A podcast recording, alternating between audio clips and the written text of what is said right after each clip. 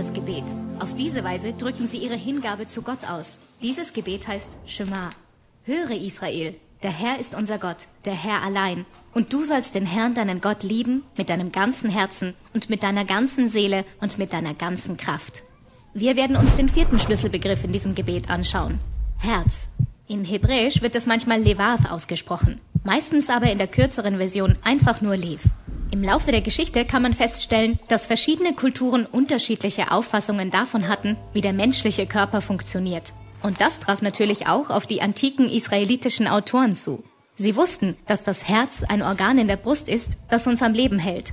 In der Bibel wird sogar mal von einem Herzinfarkt gesprochen, und zwar in Bezug auf Nawal. Da erstarb sein Herz in seiner Brust und er wurde wie ein Stein. Aber die biblischen Autoren schrieben auf vielfältige Weise über das Herz, die dem modernen Leser seltsam vorkommen könnten. Und das kommt daher, dass die Israeliten keine greifbare Vorstellung vom Gehirn hatten, geschweige denn ein Wort dafür. Sie stellten sich vor, dass die ganze menschliche intellektuelle Aktivität im Herzen stattfand. In der Bibel weißt du etwas mit deinem Herzen. In deinem Herzen verstehst du etwas oder stellst Verbindungen her. Im Buch der Sprüche liegt die Weisheit im Herzen. Und du benutzt dein Herz, um richtig und falsch zu unterscheiden, so wie Salomo, als er König war. Das Herz ist also das Organ, mit dem du denkst und die Welt verstehst. Aber noch viel mehr. In der Bibel spürst du mit deinem Herzen die Gefühle. Im Herzen spürst du Schmerz, so wie Hannah, als sie keine Kinder bekommen konnte. Tatsächlich kommt der Begriff ein gebrochenes Herz aus dem antiken biblischen Hebräisch. In deinem Herzen spürst du auch Angst. Dein Herz kann schmelzen oder bekümmert sein. Es kann sogar entmutigt sein. Aber auf der anderen Seite kannst du mit deinem Herzen auch Freude empfinden. In Hebräisch bedeutet glücklich sein, wenn man ein fröhliches Herz hat oder ein Herz voller Freude. Das Herz erzeugt also das physische Leben. Außerdem ist es das Zentrum deines intellektuellen und emotionalen Lebens. Und es steckt noch mehr darin. Im biblischen Hebräisch triffst du mit deinem Herzen Entscheidungen, gesteuert von deinen Wünschen. David hatte es auf dem Herzen, Gott einen Tempel zu bauen. Das Herz ist das Zentrum deiner Zuneigungen. Sie werden Herzenswünsche genannt. Und wenn du etwas wirklich willst, dann tu es. So wie Nathan zu David sagte, Tu, was du auf dem Herzen hast. In der Bibel ist das Herz das Zentrum aller Teile der menschlichen Existenz, so wie in dem bekannten Spruch, vor allem aber behüte dein Herz, denn dein Herz beeinflusst dein ganzes Leben. Der Prophet Jeremia glaubte, dass das menschliche Herz grundlegend zerbrochen war. Er sagte, nichts auf dieser Welt ist so hinterhältig und verschlagen wie das Herz des Menschen. Wer kann es durchschauen? Er hat selbst mit angesehen, wie eine ganze Generation sich von Gott abgewendet hatte. Sie opferten sogar ihre Kinder, als ob das etwas Gutes wäre. Deshalb ist in der Vorstellung der hebräischen Propheten eine grundlegende Erneuerung des menschlichen Herzens die einzige Hoffnung für die Menschheit. Mose sagte voraus, wenn Israel jemals seinen Gott lieben wollte, es sein Herz beschneiden musste. Das ist eine sehr lebhafte und überraschende Metapher, wie man Böses und Sturheit aus einem menschlichen Herzen entfernt. Nachdem David Mord und Ehebruch begangen hatte, fleht er Gott an, er schaffe in mir ein reines Herz. Der Prophet Hesekiel hoffte auf einen Tag, an dem Gott das Herz aus Stein wegnehmen und seinem Volk ein Herz aus Fleisch schenken wird.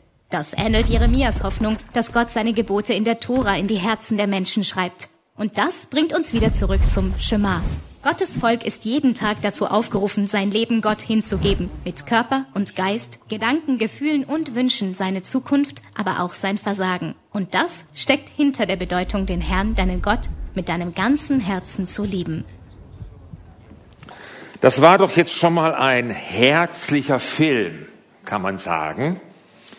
Und überhaupt, was für ein herzlicher Gottesdienst, das hast du sicher auch schon gemerkt. Du wurdest schon mal herzlich begrüßt am Eingang. Und davor, weiß nicht, ob du es bemerkt hast, haben dir die Parkplatzanweiser mit einem fröhlichen Herzen zugewunken. Deswegen funktioniert es doch so gut.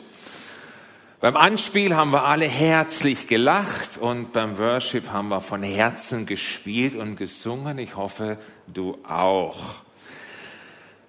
Herz, was willst du mehr, könnte man sagen. Noch eine Predigt zum Herz? Hm, ja.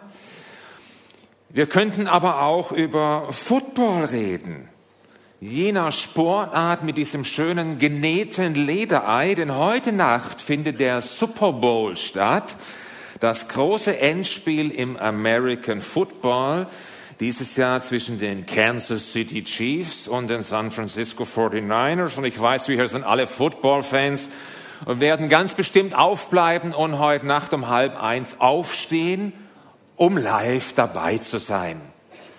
Zusammen mit circa weiteren 800 Millionen Zuschauern weltweit. Und das Schöne ist ja bei dieser Sportart, die Spieler sind so von ganzem Herzen dabei. Wie ja der Gesichtsausdruck dieser beiden hier unzweifelhaft belegt, es ist halt eine herzliche Sportart. So am Anfang stehen sich ja beim Spielzug stehen sich die Spieler gegenüber. Das siehst du auf dem nächsten Bild. Da lächeln sich die zu, da sagen sich die so ein paar nette Sachen. Und dann im weiteren Verlauf des Spiels, da umarmt man sich dann einfach sehr viel. Es ist also gemeinschaftsfördernd, alles in allem eine Sportart, die sich sehr gut für Gemeinde eignet. Und weil es so herzlich ist und ich denke, wir könnten da mal für den Sommer was einplanen. Heute Morgen möchte ich mit dir zuerst mal eine kleine Reise mit dich mitnehmen zu deinem und zu meinem Herzen. Wir hatten ja schon ein bisschen was im Vorprogramm und ich hoffe, es gelingt dir von ganzem Herzen zuzuhören. Geht das? Hat das Herz Ohren? Habe ich da was im Biologieunterricht versäumt? Also Salomo in einem seiner Gebete, der bittet Gott, gib mir ein Herz, das auf dich hört. Und wenn Jesus ja sagt, wer Ohren hat zu hören, der höre, welche meint er damit? Die Ohren, die wir am Kopf tragen, ja klar, aber eben auch jene Ohren des Herzens. Es gibt immer so ein doppeltes Hören. Und dann kommt zu diesen Ohren des Herzens kommen noch die Augen. Epheser 1, Vers 18, da schreibt Paulus so eine Bitte. Und er, Gott, gebe euch erleuchtete Augen des Herzens, damit ihr erkennt, zu welcher Hoffnung ihr von ihm berufen seid. Sehr schön ausgedrückt. Erleuchtete Augen des Herzens. Da geht es ums richtige Verständnis, Erkenntnis für das, was man hört, für das, was man liest. Und das hat was mit diesen erleuchteten Augen des Herzens zu tun fast schon so ein bisschen kompliziert. Dazu kommt ja noch, dass wir mit oder im Herzen, da können wir reden, da können wir beten, da können wir singen, da können wir jubeln, genauso wie denken, fühlen. Das Herz lenkt das Gewissen, es befähigt uns zur Sehnsucht, zur Hoffnung, zu Glaube, zur Liebe, zur Liebeskummer. Eine ganze Menge. Und gerade so im hebräischen Verständnis, da fließt das alles so zusammen. Herz und Leben sind da untrennbar, klar, miteinander verknüpft. Zum einen das Herz, das in uns schlägt, das Organ, klar. Und dann dieses andere, wie gerade so beschrieben, was wir als Herz bezeichnen, auch allgemein, da wissen wir, was damit gemeint ist. Und dieses andere Herz hat eben auch einen Herzschlag, einen ganz speziellen, einen ewigen, auf Gott ausgerichteten Herzschlag. Es gibt ein berühmtes Zitat von Kirchenvater Augustin, Augustin, der hat neulich im vierten Jahrhundert gelebt und der hat Folgendes gesagt, geschaffen hast du uns auf dich hin, o Herr, und unruhig ist unser Herz, bis es Ruhe findet in dir. Das war seine Beobachtung. Hat er gut beobachtet. Ich glaube, dass wir in unserem Herzen so diese Sehnsucht nach dieser Ruhe in uns tragen, nach diesem Ankommen. Du könntest es auch umschreiben und sagen, geschaffen hast du uns auf dich hin, o oh Herr. Unruhig ist unser Herz, bis es angekommen ist bei dir.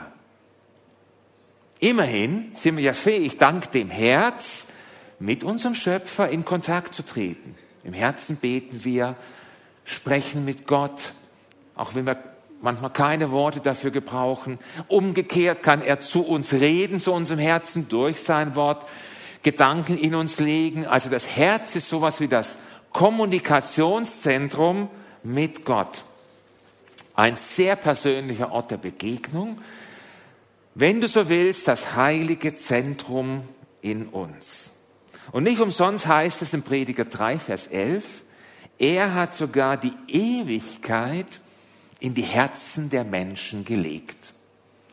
Eine andere Übersetzung schreibt da, in das Herz des Menschen hat er den Wunsch gelegt, nach dem zu fragen, was ewig ist.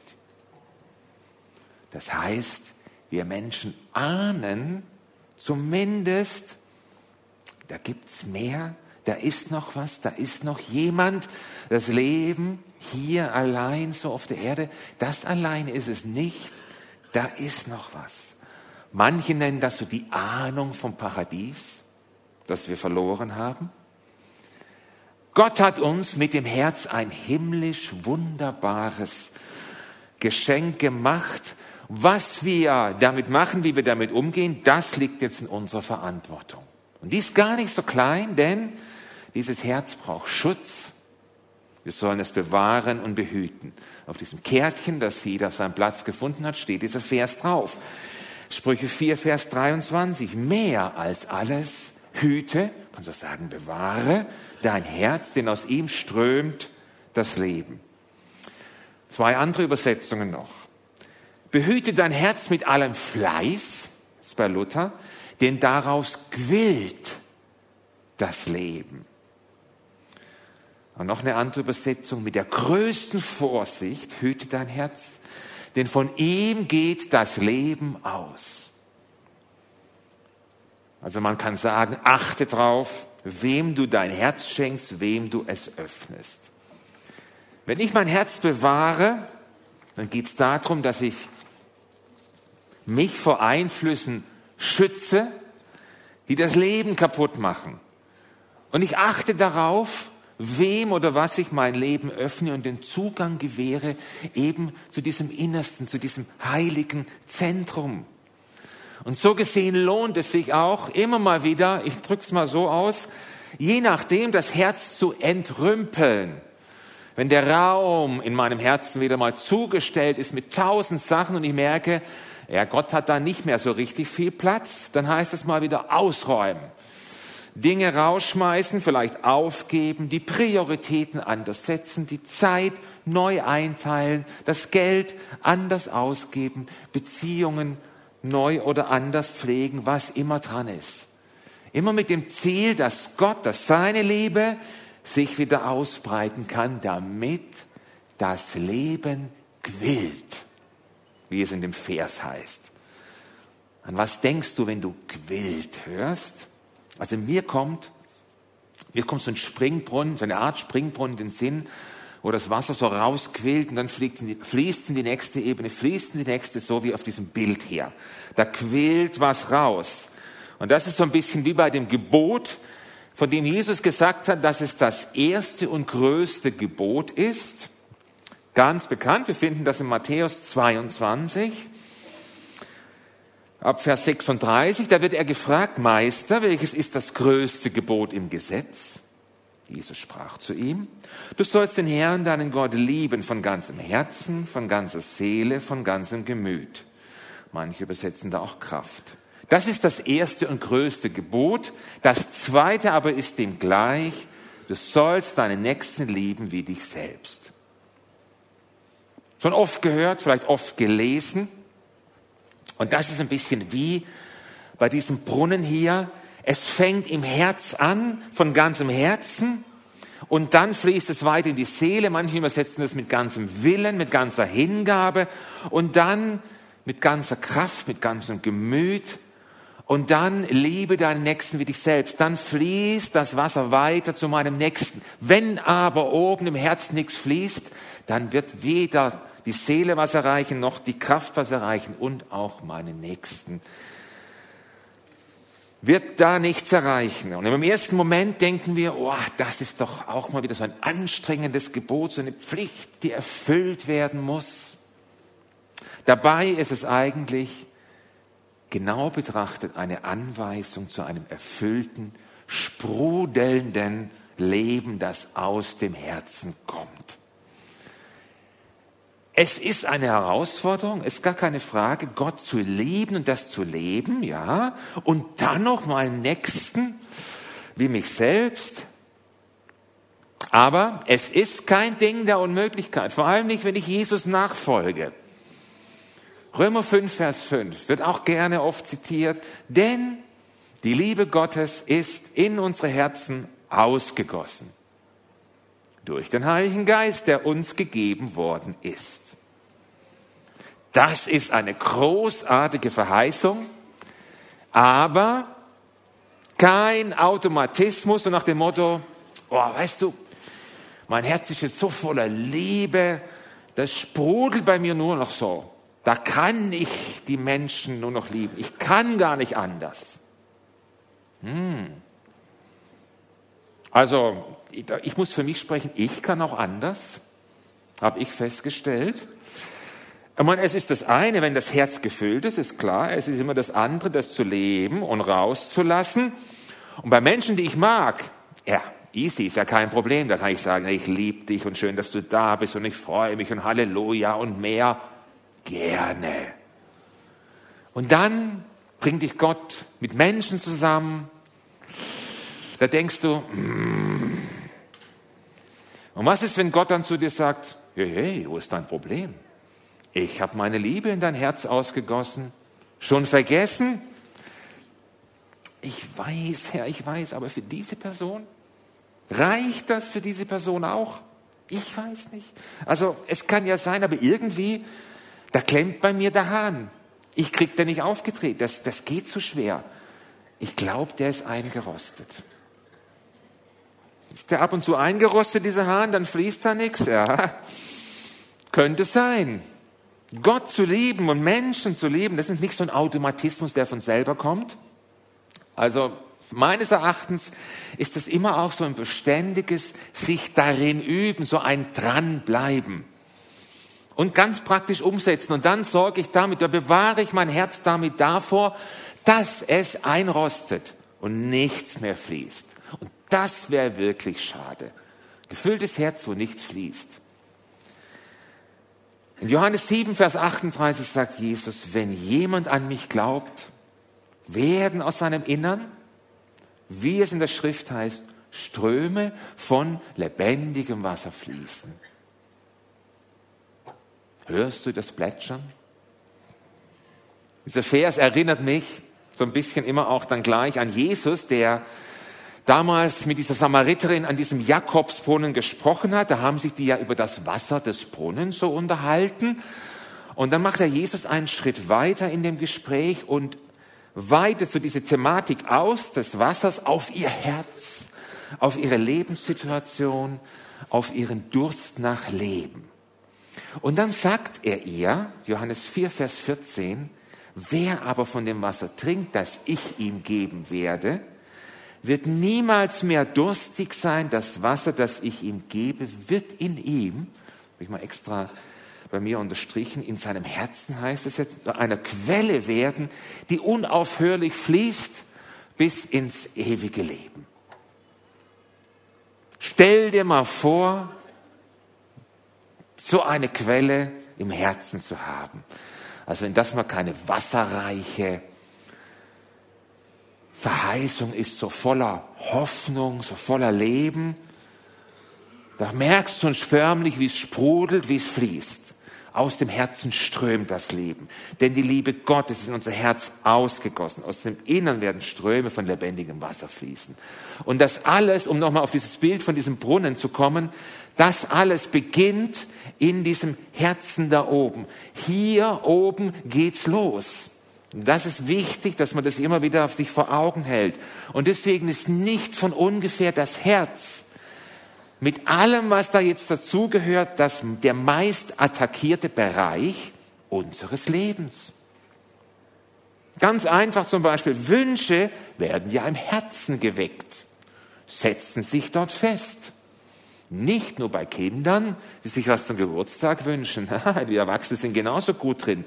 Deshalb zielt auch die Werbung viel mehr auf unser Herz als auf unseren Verstand, auch wenn es manchmal so rüberkommt. Nein, nein, nein. Man versucht Wünsche, Sehnsüchte, Emotionen zu wecken. Man versucht Träume zu verkaufen. Träume, die Durst stillen sollen und Leben versprechen und ihr Versprechen nicht halten können. Und egal wie viel wir von diesen Träumen in unser Herz stopfen, da wird nichts fließen. Am Schluss sind es nur irgendwelche Tümpel mit abgestandenem Wasser und mehr nicht. Und manchmal sehr teure Tümpel, aber da ist nicht Leben. Deshalb ist diese Aussage von Salomo, ist das, Sprüche 4, Vers 23, ein Mann, der alles hatte, was man sich so vorstellen kann, ist deshalb so aktuell wie eh und je. Mehr als alles bewahre dein Herz, jenes Herz, in das Gott die Ewigkeit gelegt hat, denn aus ihm strömt das Leben. Joe wird in der nächsten Predigt, nächsten Sonntag, so ein paar ganz praktische Schritte angucken, wie das Bewahren aussehen kann. Unabhängig davon hast du jetzt mal schon einiges gehört zu diesem Bereich Herz. Und ich habe keine Ahnung, wie es dir damit geht. Vielleicht sagst du, mhm, danke Martin, das war alles ganz nett. Aber für mich ist das nichts. Weil wenn du wüsstest, wie es in meinem Leben aussieht, weißt du, bei meinem Herzen gibt es nicht mehr viel zu bewahren. Und da fließt auch nichts mehr. Das ist leer. Schon längst zerbrochen. Tausend Stücke. Ich wüsste nicht, was es zu bewahren gibt. In meinem Leben ist so viel schiefgelaufen durch Fehlentscheidungen, die ich getroffen habe durch Umstände, denen ich ausgesetzt war. Wenn du von Herz sprichst, dann denke ich an Scherben, an Trümmer, aber sicher nicht an ausgegossene Liebe und schon gar nicht an die von Gott.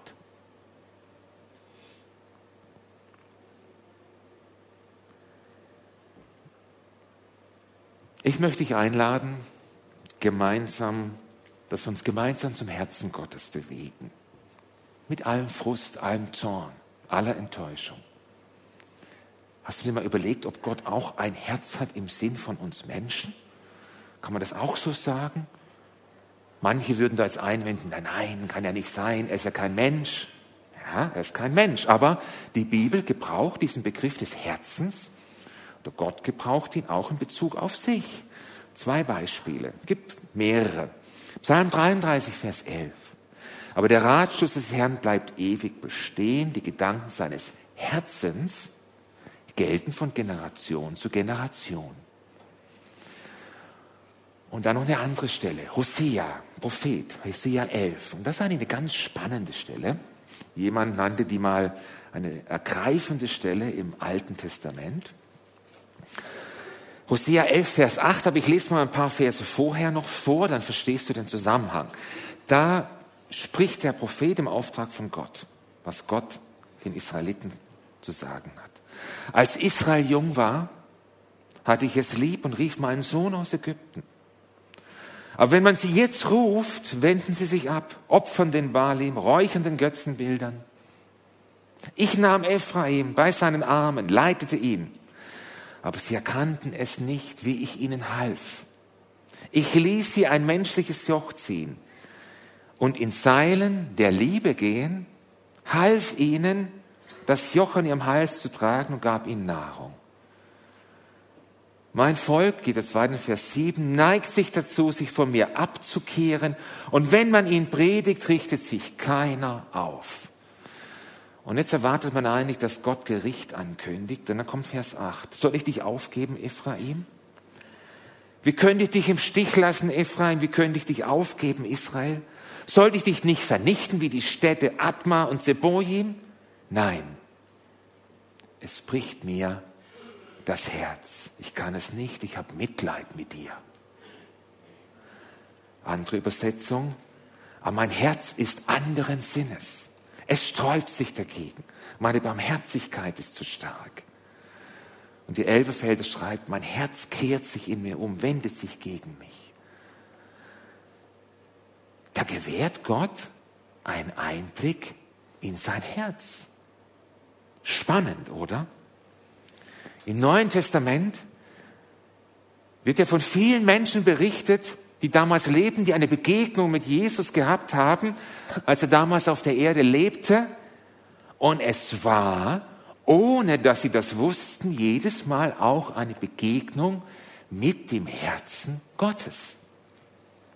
Zum Beispiel die Frau am Jakobsbrunnen, die Jesus da trifft. Sie war, ging ja da extra mittags zur heißesten Zeit zu diesem Brunnen, um möglichst nicht gesehen und nicht angesprochen zu werden. Ihr Herz war schon lang zerbrochen, angefüllt mit Schmerz, mit Scham, mit Enttäuschung, Verlust, ohne Perspektive. Sie wurde auch abgelehnt in diesem Dorf, sie wollte für sich sein. Und Jesus spricht sie an, führt eine wertschätzende, liebevolle Unterhaltung, ohne Vorurteile, ohne Verurteilung. Und nach und nach öffnet sie ihr Herz und offenbart etwas von der Hoffnung und dem Glauben, der ganz, ganz tief doch noch in ihr geschlummert hat, trotz aller Verletzungen. Und es ist schön zu lesen und dort in der Verborgenheit, in der Verletztheit ihres Herzens begegnet ihr Jesus und reicht ihr die Hand. Wenn dein Herz verwundet und gebrochen ist und du meinst, da gibt es nicht mehr viel zu hoffen, zu bewahren oder sonst was.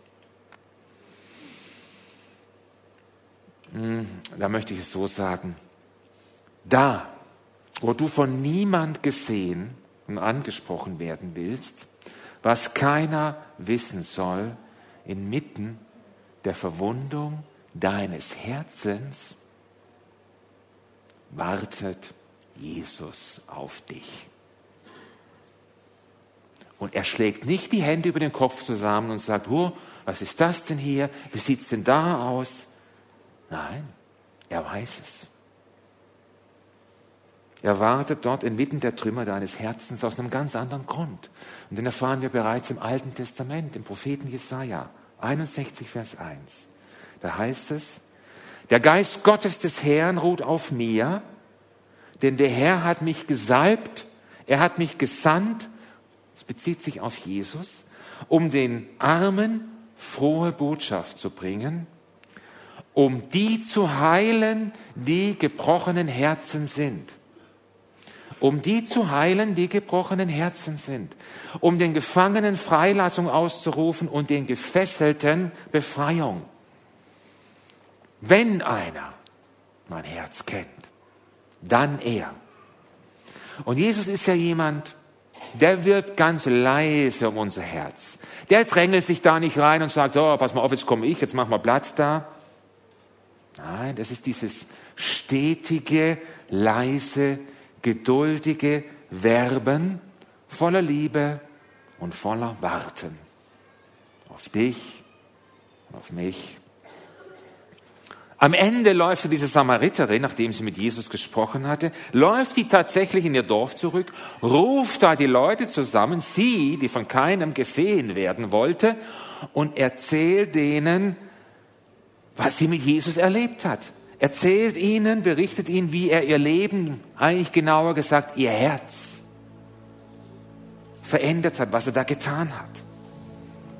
Jesus ist der, wie es in dieser Verheißung heißt, der das Heil, die Vergebung und die Heilung bringt.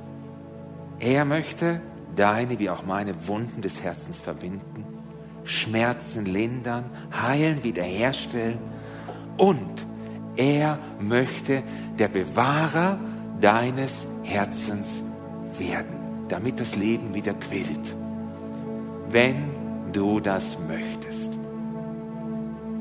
Jesus ist für mich der Heiland. Ich nehme dieses Wort gerne, es ist ein altes Wort, ich weiß, aber steckt für mich so das drin, der Heiland und auch der Bewahrer meines Herzens. Klar, ich trage meinen Teil dazu bei, dass mein Herz geschützt bleibt. Aber ich weiß sehr genau, und ich spreche jetzt einfach für mich, allein komme ich da nicht sehr weit. Und ich bin froh, dass ich da nicht allein bin, sondern dass da Jesus dabei ist. In meinem Leben. Mittendrin. Als, auch als der Bewahrer meines Herzens. Jesus spricht ja einmal von seinem Herzen in den Evangelien auch bekannte Stelle, Matthäus 11, Vers 29. Nehmt auf euch mein Joch, lernt von mir, denn ich bin gütig kann auch sagen sanftmütig, freundlich und von Herzen demütig. Man sagen dienstbereit, nicht auf mich bedacht. So werdet ihr Ruhe finden für eure Seelen. Da ist sie wieder, diese Ruhe, von der ich schon am Anfang gesprochen habe. Ist die eine Stelle, von der Jesus, in der Jesus von seinem Herzen spricht. Kennst du diesen Jesus, den mit dem Herzen? Wusstest du, dass er das Herz seines Vaters hat? Wo immer du jetzt gerade innerlich stehst, das weiß ich nicht. Aber wenn Gott jetzt gerade in deinem Herzen etwas berührt, vielleicht über alle Schmerzen hinweg, dann lass es mich so sagen. Dann nimm heute dein Herz. Sei mutig, nimm dein Herz. Lauf zu ihm. Er wartet auf dich.